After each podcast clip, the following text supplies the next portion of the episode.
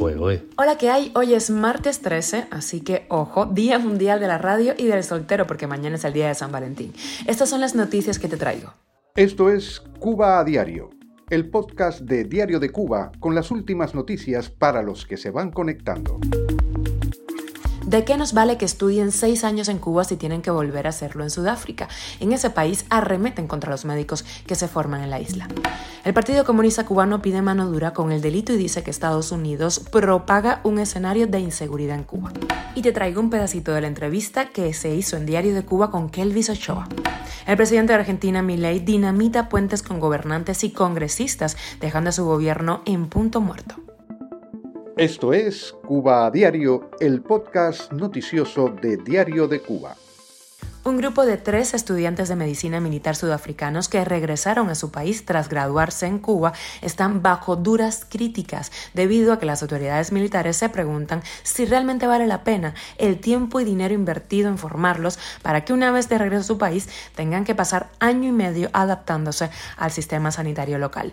Según un medio sudafricano, Defense Web, los recién graduados deben realizar pasantías y servicio comunitario en los tres hospitales militares de Sudáfrica, según lo dispuesto por el Consejo de Profesiones de la Salud, antes de ser admitidos para el ejercicio de su labor. Si bien la nota no indica cuánto cuesta al ejército de Sudáfrica la formación de sus médicos militares en la isla, lo cierto es que esos cursos son parte del proyecto Tusano, un convenio entre las Fuerzas Armadas Revolucionarias, la FARC de Cuba, y eh, Pretoria, que abarca varias áreas de colaboración y aporta millonarios ingresos a La Habana. Estaremos muy pendientes. Cuba a diario. Y el diario oficial del Partido Comunista de Cuba, Granma, dedicó un extenso editorial al clima de inseguridad que se extiende en el país y llamó a reprimir los delitos con mano dura, al tiempo que culpó a Estados Unidos, claro, de propagar un escenario de inseguridad para usarlo a favor de presuntos planes desestabilizadores,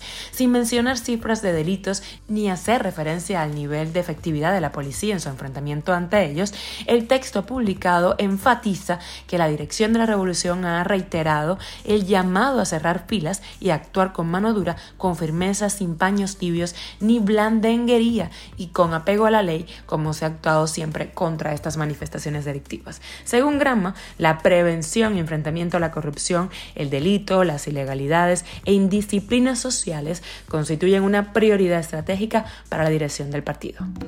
Y nuestra colega en Diario de Cuba, Nayare Menoyo, habló con el artista cubano Kelvis Ochoa, que estaba de paso por Madrid. Aquí lo escuchamos. Loco por presentarme también en Cuba. En cualquier momento iré, seguramente. Y haré mis conciertos. Eh, es también mi casa.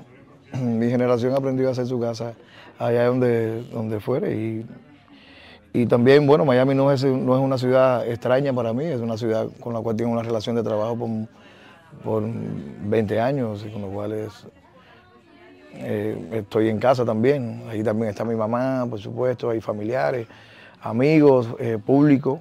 Pero aparte de todo eso, eh, soy yo, ¿no? Es el lugar donde voy a estar ahora. Viví 14 años aquí en Madrid, regresé a La Habana, viví otros años, ahora estoy por Miami y así. Está mi discográfica ahí, están los trabajos nuevos que van a empezar a salir y encontré un lugar en un espacio donde compongo tranquilamente también, estoy, es, es favorable a mi obra y, así es como funciona yo. Antes que nada me parece que es la responsabilidad de, otras personas, que no soy yo, ni los artistas tampoco.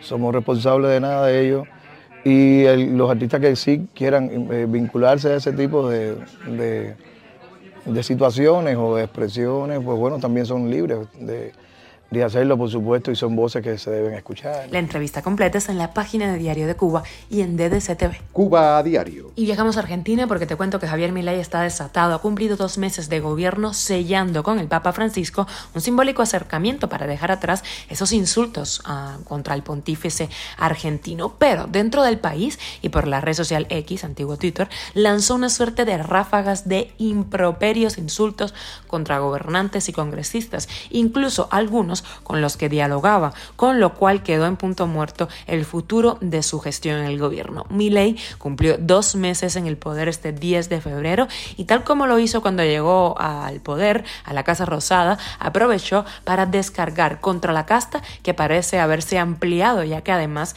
del histórico eh, peronismo, ahora también es una etiqueta que usa contra gobernadores y congresistas, incluso más cercanos con sus propuestas, pero que se niegan a aceptar el todo o nada que plantea el gobernante electo con banderas ultraliberales.